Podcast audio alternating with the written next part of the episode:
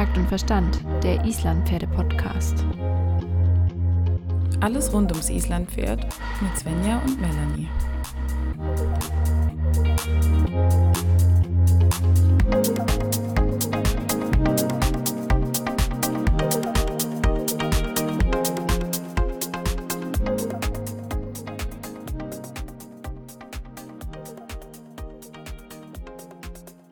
Melanie, wusstest du, dass die ersten Islandpferde, die aus Island importiert wurden, 1850 nach England gegangen sind? Nee. Die mussten nämlich da in der Mine arbeiten. Dafür wurden die ersten, Genau. genau, wurden die ersten Hast du recherchiert? Darüber bin ich gestolpert. Kohlebergwerk mussten Genau. sie arbeiten und das letzte Pferd ist in Anfang der 60er Jahre gehoben worden, weil die haben ja da unten gewohnt und es war dann alt und das Kohlenbergwerk ist geschlossen worden und dann ist es äh, praktisch hochgeliftet worden mit einem Kran und hat dann äh, noch ein paar weiß ich nicht, Tage, Wochen, Jahre, keine Ahnung, aber durfte dann noch den Rest oben leben, aber konnte dann natürlich nichts mehr sehen wegen der Dunkelheit. Das war der Punkt, die waren nämlich alle blind. wenn Ja, aber die sind, ja, die sind von selber blind geworden. Ja. Also die, das ist halt passiert, ne? Weil die nur im Dunkeln waren und wenn die dann rauskamen, dann sahen die nichts. Hm. Die Pupille beim Pferd stellt sich sowieso viel langsamer um als die Ja. beim Menschen. Deshalb sind ja auch Pferde so lichtempfindlich oder Ja. springen über einen Lichtstrahl, der da Schatten wirft. Ja. Und damit haben wir ein neues Töltverhör schon eingeleitet. Ja. Genau. Wir haben heute einen ganz besonderen Gast. Melanie, möchtest du mal kurz vorstellen, wer uns heute mit seinem Wissen beglückt? Genau, wir freuen uns besonders. Wir begrüßen heute Helga Kaiser. Vielleicht ist sie unter diesem Namen noch nicht allen bekannt, sondern vielleicht eher unter dem, dem Namen Helga Pottlich. Genau. Sie hat sehr, sehr viele Jahrzehnte Islampferde-Erfahrung und wir wollen uns heute ein bisschen mit Frühe und der Geschichte beschäftigen. Und wir sind sehr gespannt, wo uns das heute hinführt. Ja, wir haben unsere ersten Islandpferde schon 1961 bekommen. 61. Und ähm, das war ganz äh, spannend, denn äh, im, Ba- also wir wohnten ja im Bayerischen, südlich von München, gab es noch nicht viele Islandpferde. Es gab, auch, gab auf dem Hohen Peißenberg den uralt Hengst Ophigür und es gab noch den Jall bei der Familie Zander und das war es aber dann auch. Und die Leute hatten da eben vielleicht noch 10 oder 15 Pferde dazu. Und ansonsten gab es in ganz Bayern kaum ein Islandpferd. Es gab am Chiemsee noch äh, eine Familie mit drei Pferden und von denen haben wir unser erstes Pferd gekauft. Mhm. Wolltet ihr denn wolltet ihr Ponys haben, Islampferde haben oder einfach nur mal gucken, was gerade so. Nee, das war so, dass meine älteste Schwester, die Katrin, die hat äh, von der Ursula Bruns und von der Lise Gerst Bücher gelesen. Aha. Und da hat sie gefunden, dass wir doch auch dringend so ein Pferd brauchen. Die hatte damals Reitunterricht in München auf Großpferden und hat eben mit Begeisterung Ponys hinterm Haus und äh, unsere Ponys und wir und äh, all diese Bücher gelesen und hat dann an äh, Lise Gast und an Ursula Bruns geschrieben mit ihren zwölf Jahren. Äh, ich heiße Katrin Berzer und will ein Island-Pony haben. Wo gibt's sowas? Naja, und dann haben die freundlichst zurückgeschrieben und haben uns eben verraten, dass am Chiemsee eine Familie ist, die Islandpferde hat. Und dort haben wir dann ähm, unser erstes äh, Pferd bekommen. Die war eine Stute, fünf Jahre alt. Und ähm, ja, das war spannend, weil wir natürlich nicht jetzt einfach, weil wir eins haben wollten, bekommen haben, sondern wir hatten schon Jahre vorher jeden Pfennig gespart. Damals hat man ja noch Pfennig gespart und keine Euro. äh, und damals kostete auch eine Kugel Eis 10 Pfennig. Und diese 10 Pfennig kamen in die sogenannte Ponykasse. Nur einmal haben wir unsere jüngere Schwester dabei erwischt. Wir sind zu fünft, ich bin die vorletzte. Äh, wie Äh. sie ihr Eis äh, gekauft hat, anstatt die 10 Von der Ponykasse. Oh. ja, diese 10 Pfennig hat sie nicht in die Ponykasse getan. Oh, das arme Madel. Da waren wir aber böse. Wir älteren Geschwister, die hat das noch gar nicht so richtig kapiert. Außerdem wollte sie vielleicht gar nicht so dringend wie die Großen ein Posten. Eis war dringender. In, in dem Fall, ja. ja. Das war unser erstes Pferd. Und die weiteren, die kamen dann von Alf der Witterschlick. Und zwar hatte die, das ist ja bei Bonn, hatte die Ursula Bruns äh, ja schon ein paar Pferde importiert. Und also auch die Pferde für den Film ähm, von ähm, Immenhof. Immenhof, genau.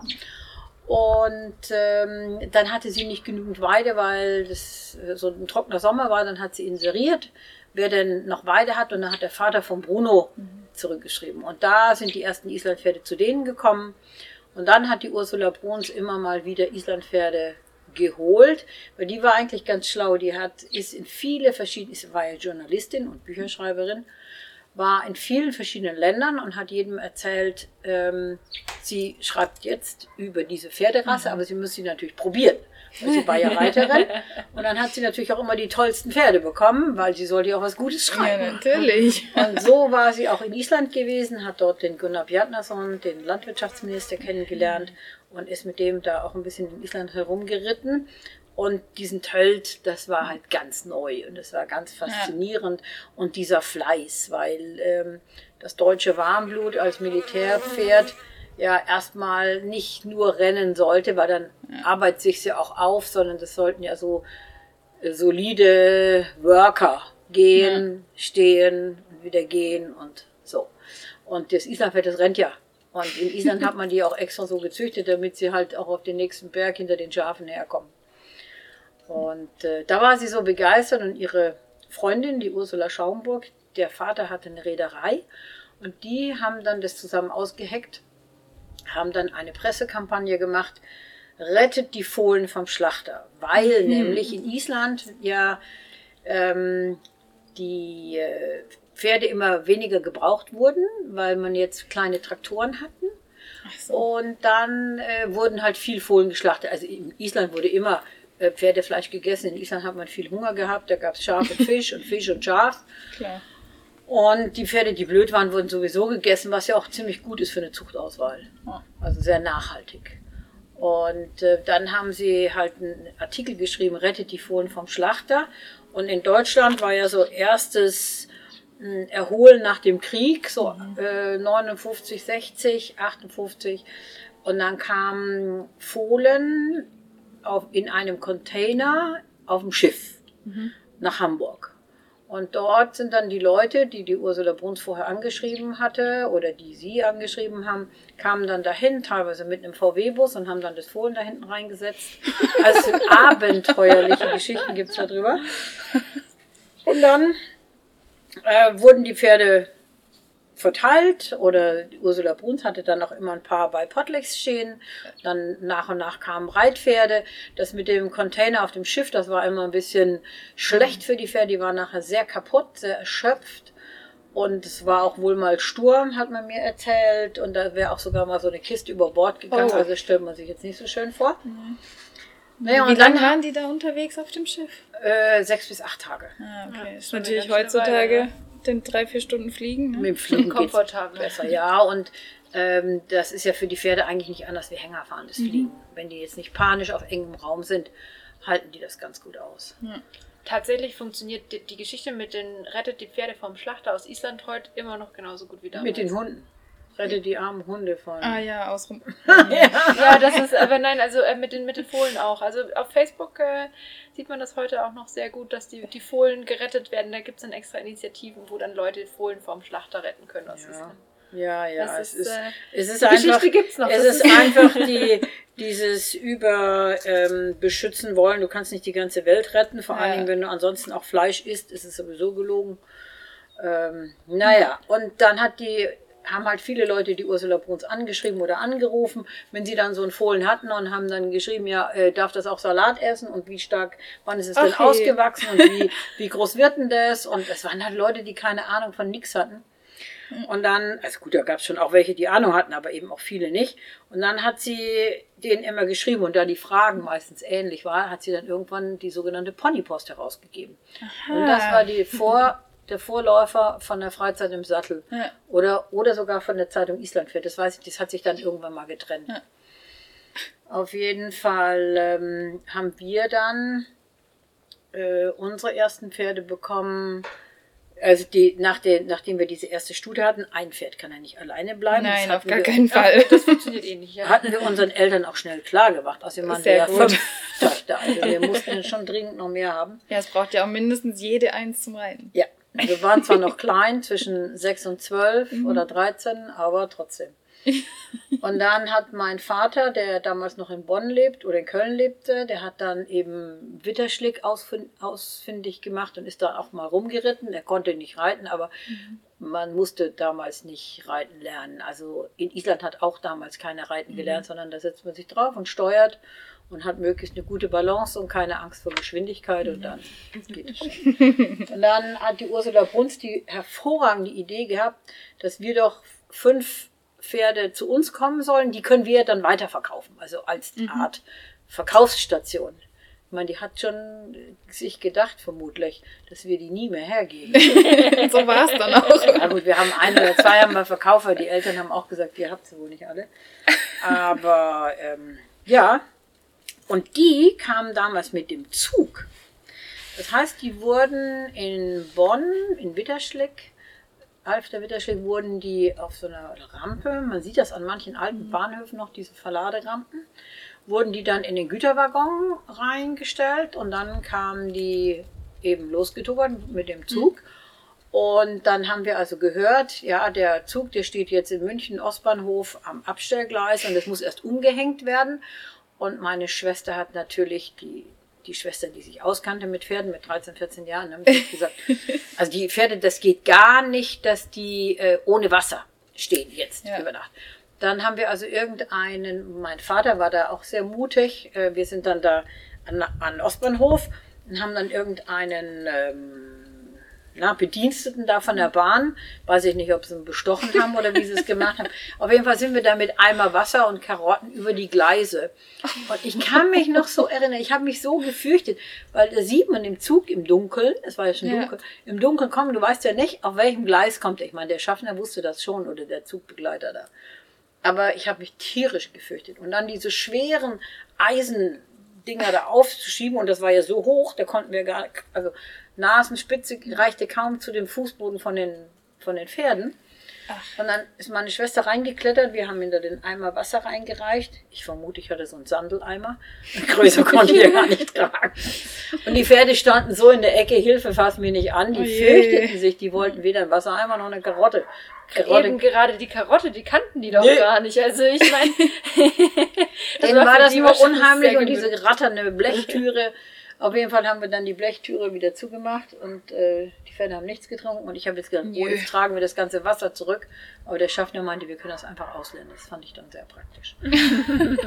und dann sind wir ähm, wieder nach Hause gefahren und am nächsten Tag kamen sie dann in Deisenhofen.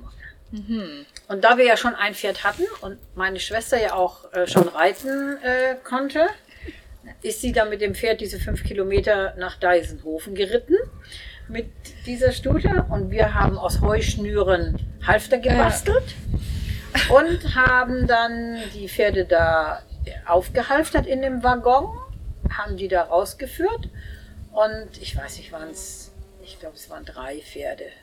Also in meiner Erinnerung waren es fünf, aber ich kann es mir nicht vorstellen, dass wir alle fünf da geritten sind. Ich weiß es nicht mehr. Auf jeden Fall war es so, dass wir dann also diese Halfter da drauf getüdelt haben, also diese geflochtenen Dinger und geflochtene Zügel. Und dann hat man sich gegenseitig aufs Pferd geholfen. Und dann ist die Branka vorne rausgelaufen, die Stute, Ja. die wir schon hatten, und die anderen sind hinterhergelaufen. Die waren noch so fertig von der Reise. Die hätten nichts mehr gemacht. Die waren froh, dass da vorne eins lang lief, das wusste, wo sie hingeht. Dann hatten wir also unsere ersten Pferde. So war das. Das ist richtig abenteuerlich. Ja, das war auch abenteuerlich. Und was wir alles angestellt haben, ihr müsst euch vorstellen, die Eltern hatten nicht wirklich Ahnung von Pferde. Ähm, also hat meine Mutter vor allen Dingen hatte Pferde lieb. Und mein Vater war mutig, aber das war es dann auch schon.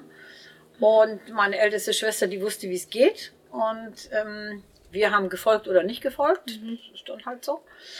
Und dann sind wir auch meistens ohne Sattel geritten oder auch zu zweit drauf oder im Winter ähm, haben wir einen Rodelschlitten hinten angehängt, Ja. haben wir wieder Seile geflochten und hinten dran gehängt. Am Anfang haben wir den Schlitten angebunden, wo wir dann festgestellt haben, dass das nicht so gut ist, weil wenn wir runterfallen und der Schlitten dem Pferd in die Füße, ja, aber so lernt man. unmögliche Sachen. Und dann haben wir nachher den, den Strick nur noch festgehalten. Also einmal um diese, um diese Querstange vorne vom Schlitten, von dem Rodelschlitten und festgehalten. Und wenn wir dann gestürzt sind, haben wir es sowieso losgelassen und dann. Und später fanden wir dann auch, dass es schlauer ist, wenn einer auf dem Pferd sitzt Ja. und steuert oder auch bremst. Das habe ich tatsächlich letzt auch gemacht. Also das macht man Es immer war noch. ja jetzt auch Schnee, so wie früher. Genau. das stimmt. das Ja, stimmt. doch, das war abenteuerliche, abenteuerliche Sachen. Aber eigentlich, dieses Abenteuer schlägt ja immer noch so ein bisschen in unseren Herzen und das sollten wir uns auch bewahren. Vielleicht sollten wir nicht alles gleich machen wie früher. Nicht Vielleicht ganz so wild. Wir nicht ganz so wild, aber ich glaube, so ein bisschen diese, diesen, diesen Geist und diesen, Mhm. ja, dieses Denken dürfen wir nicht verlieren. Ich finde das sehr schön. Auch dieser natürliche Umgang und dieses, ja, das bisschen mutige. Ja. ja, mit dem Mutigen, das ist immer so ein zweischneidiges Schwert. Ja, also was wir damals gemacht haben, wir sind zu zweit, natürlich ohne Helm, natürlich ohne Schutz, Schussweste, Schutzweste. ähm, und klar, wenn heute die kleine Hanna äh, aufs Pferd darf, dann sagt sie schon, wo ist mein Helm, weil sie Ja. glaubt, das geht gar nicht ohne. Das ist, ja aber auch eine gut. gute Das ist auch Entwicklung. richtig, ja. Und wenn ich äh, reiten gehe, ich denke gar nie daran, weil ich mein Leben lang länger ohne Helm wie mit Helm geritten bin und dann kriege ich aber von meiner dreijährigen Enkelin, oh Ma, wo ist denn dein Helm? Ja, zu Recht. Oh, dann muss ich doch tatsächlich nochmal um, absteigen und zurücklaufen und mir meinen Helm holen, weil sonst ähm, geht es nicht. Also das geht, man kann nicht ohne Helm reiten. Ja, das ist, das ist richtig. Ja, ich denke auch, man, äh, es, sind, es sind einfach auch schon viele auf den Kopf gefallen, muss ja nicht sein. Ja, genau. Aber ich muss sagen, es fällt mir immer noch ein bisschen schwer. Aber Ja. Ist auch irgendwie eine Gewohnheitssache. natürlich, natürlich. Das ist äh, so wie wir Schuhe anziehen, wenn wir rausgehen, so müsste es eigentlich sein. Ja. Und wie war das jetzt mit deinen ersten Pferden? Habt ihr da schon irgendwas gemerkt, dass die unterschiedlich laufen können? Dass die zum Beispiel laufen und es hoppelt mehr oder es hoppelt gar das, nicht? Oder? Das, das war natürlich das Tolle, weil wir, weil wir natürlich keine Ahnung hatten. Meine Schwester hatte Leichttraben gelernt Ja. und hatte auch ein Pferd, was viergängig war. Also das ging mit dem, mit dem Leichttraben. Und wir zwei Kleinen, wir ritten immer auf dem Mosi, das war so ein mausgrauer Teddybär-Typ, Mhm. der ging so weichen Schweinepass. Und dann brauchten wir auch nicht Leichttraben, fanden wir super. Und dann kam die Ursula Bruns äh, zweimal hintereinander in den Sommer, also Mhm. eine Sommerferien und das nächste Jahr auch wieder in den Sommerferien und hat uns ein bisschen beigebracht, wie das geht. Äh, Das war dann schon auch noch anders, als ihr das heute beigebracht bekommt. Mhm. Du musst nämlich den Kopf hochzupfen. Du musst Okay. zupfen, zupfen, zupfen und für Passreiten, für Rennpassreiten, das so schnell kamen wir ja nie, aber da musste man das Pferd mit der Fußspitze auf die linke Schulter tupfen. Aha, Ähm, wenn es so einfach wäre. Ja, Vielleicht solltest du das mal probieren. Und, ähm, und unsere Pferde, die sollten dann natürlich auch eine Wurmkur bekommen, weil das hatten wir gehört, dass das wichtig ist.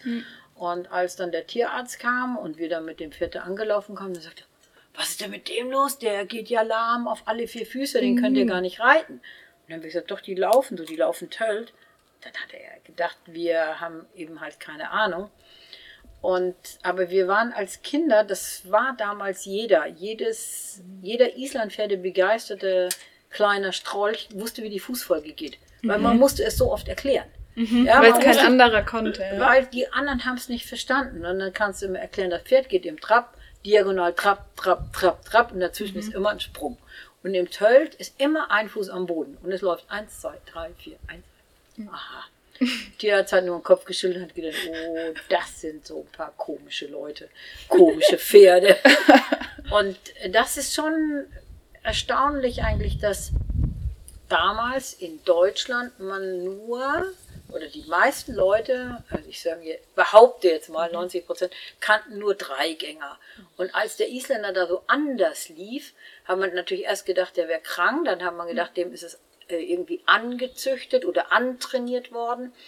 Und erst wie der Blick für den Tölt geschult war, dass man gesehen hat, der geht nicht humpelig oder so, sondern das ist taktklarer Tölt, haben wir plötzlich im Urlaub festgestellt, ach guck mal an, da ist ja ein so, so ein großer in Brasilien oder ein Mangalaga oder ein Paso oder ein Zettler oder wer auch immer oder ein Esel oder auch manchmal so Droschkenpferde, die auch ein bisschen alt und müde sind. Dicke Hunde laufen auch Pass. Ja. Ja? ja. Oder alte, also so die Rückenweh haben. Äh, auch manche Leute, ne, wenn sie Rückenschmerzen haben. Mein Kater auch so, läuft ja? auch manchmal Pass, ja. Und das ist, Ich muss den mal eintöten. das ist jetzt schon so, dass die, die Fachwelt, Also wer was auf sich hält und wer ein bisschen über den Tellerrand guckt, der weiß, dass es das gibt. Ob sie das akzeptieren oder gut finden, ist ja egal. Ja, sie aber dass ja nicht man's alle tölten, aber man Ja. muss es wissen. Ja. Und es ist einfach so, es gibt mehr töltende Pferde auf der Welt wie nicht töltende Pferde. Aha. Echt, das wusste ich nicht. Ja. Ja, auch die Traber zum Beispiel. Ja, vor allen Dingen die Orlov-Traber, das ist so eine bestimmte Richtung, russische Richtung, die können unglaublich toll. Und man hat ja zum Beispiel auch in Amerika mit warm, mit ähm, sogenannten Trabern, also auch Passrennen gemacht. Also die, die oft Pass oder Tölt gehen, die kriegen dann so eine Art Passgeschirr an und mit dem und im Pass sind sie schneller wie im Trab. Das ist ganz interessant. Ja, aber das war spannend, bis die Menschheit das begriffen hat. Und wenn ich denke, was heute so die jungen Madels, manchmal ja auch Jungs, äh, lernen, was die an Unterricht bekommen, in was für einer Qualität, Ja. ähm, Wahrscheinlich, ja. das ist schon krass, ne? Und früher, da hast du halt gesteuert und gelenkt und wenn es unbequem war, dann musstest du irgendwas machen, entweder treiben oder zupfen oder ein bisschen nach links oder ein bisschen nach rechts, halt irgendwas stören. Bis das Pferd gesagt hat, oh, wenn ich so laufe, dann wird irgendwas unbequem. Und dann hat das Pferd irgendwann den Tölt gewählt und dann warst du wieder ganz leicht und weich und. Aber ihr habt da dann auch einfach mehr mit Gefühl gemacht, was man vielleicht heute so ein bisschen vergisst und oft auch nur was mit der Technik macht und Ja, denkt, was muss ich Kopf, jetzt alles machen? Ja, ja. Ja, es ist zumindest so, dass ähm, ja, es gab ja niemand, der es einem erklärt hat und dann macht man halt irgendwas irgendwie und äh, es ist heute beim Reitunterricht, fällt mir immer wieder auf, die Erwachsenen, die wollen immer alles erklärt haben und häufig fehlt ihnen eigentlich die Idee und auch die Zeit, also der Reitlehrer muss ihnen auch die Zeit geben, es zu probieren. Ne, Wenn ich sage, so und so ist es, dann muss er spüren und dann muss ich sagen, ja, guck, jetzt fühlt sich ein bisschen hobbeliger an, jetzt fühlt sich wahrscheinlich ein bisschen besser an. Also der muss fühlen lernen Ja. und das ist nicht so einfach. Die meisten, also Erwachsene, die wollen immer alles erklärt haben. Und Ja. für die Kinder ist es wichtig, dass sie einfach tun dürfen. So wie wir früher. Ausprobieren, Spaß haben. Das ist das Wichtigste am Reiten. Jetzt hat sich ja in Deutschland dann relativ schnell so eine Island-Pferdeszene entwickelt. Mhm. Wie war das denn, die ersten Turniere, die ersten größeren Treffen? Wie hast du das denn so erlebt? Weil ich glaube, das war auch schon ganz schön spannend in der Anfangszeit. Ja, wobei ähm, die Leute, die ein Islandpferd gekauft haben, die haben die gekauft, weil sie da nicht Dressur reiten mussten und nicht Springen reiten mussten, sondern weil sie durch den Wald reiten wollten. Ja. Das heißt, es waren häufig andere Menschen. Es gab natürlich auch irgendwelche, die, äh, also wir haben als Kinder auch gemacht, wer kann am höchsten springen, solange bis man samt dem Pferd und der Stange umgefallen ist. So ein Schwachsinn halt. Ähm, aber äh, Turniere, also es gab eins in Neubronn äh, einmal im Jahr und da kamen wir nicht hin, das war zu weit. Ja, also wir hatten keinen Hänger äh, und es war auch gar nicht unsere Idee, äh, im Kreis zu reiten und irgendjemandem zu beweisen, dass wir besser sind wie ein anderer. Was wir ganz viel gemacht haben, ist Wanderritte irgendwelche Treffen oder Schnitzeljagd, da- dann gab es irgendwelche Aufgaben zu lösen. Man musste ein Eichenblatt, ein Buchenblatt und eine Kiefer mitbringen oder ähm, man musste irgendeine Strecke, wer am schnellsten war oder solche Sachen. Ja. Ähm, aber Turniere war, bis ich erwachsen, also ja, 20 war, kam Turnier nicht vor. Ich glaube, mit 19 bin ich das erste Mal in Neubronn äh, geritten und das nur, weil mein Schwager einen Hänger hatte. Mhm, Also, weil wir hatten hinfahren. halt keinen Hänger. Ja. Und dann war es halt so. Und es war aber auch nichts, was uns gefehlt hätte. Und das finde ich manchmal heute, sag mal, ich, ich bin da vielleicht auch ein bisschen extrem, aber ich finde es heute ein bisschen schade, dass die meisten, die irgendwo reiten lernen, mit eigenem Pferd oder mit Schulpferd, denen wird immer gesagt, und wenn du gut bist, dann darfst du aufs Turnier. Und bei mir war es immer so, auch wie ich noch die Reitschule gemacht habe, und wenn du gut bist, dann reiten wir durch den Schwarzwald. Und Ja. dann machen wir Lagerfeuer und dann binden Ja. wir die Pferde an oder wir nehmen einen Zaun mit und dann übernachten wir im Zelt. So richtig Abenteuer oder Wilder Westen. Und solche Sachen, da können die, oder wir singen unterwegs beim Reiten oder so, da können sich die, die äh, Leute, die jetzt erwachsen sind, noch gut daran erinnern. Aber ich kann mich nicht mehr erinnern, ob ich da auf dem Turnier rechtsrum, linksrum, irgendwas, ich bin, glaube ich, irgendwie Tölt geritten und ich war vielleicht auch Dritte oder so, aber es ist so unwichtig. Und Ja, Ich man meine denkt mehr halt- an die Erlebnisse, die man hatte mit Pferden. Und Ja. wenn es auch lustige sind, man ist über den Graben gesprungen oder Ja. ist dabei ins Wasser geflogen. Was Das ist ja eine andere Verbundenheit, als Ja. wenn du einfach nur dein, deine Performance abspielst. Ja, Ja. und, und ich finde halt auch unglaublich wichtig, dass die äh, Kinder und Jugendlichen, die haben ihr Pferd wie eine Art Freund. Das Ja. ist ja in dem Alter so, ne? Sie Ja. heulen ja, wenn da irgendwas mit ist und, und, und dann sollen sie plötzlich diesen Freund permanent dominieren, sollen ihm sagen, wann er zu halten hat, wann er rückwärts zu gehen hat. Das ist für die Ich-Entwicklung, bei einem, gerade bei einem kleineren. Gut, wenn die mal 13, 14 sind, wo es auch drum geht, ne? Also wo auch die Menschheitsentwicklung, ne? Mit 14 Jahren müssen die Jungs besser sein wie der Vater. Sie müssen mit Pfeil und Bogen weiter schießen können. Sie müssen schneller laufen. Sie müssen Mut, Mutprobe machen.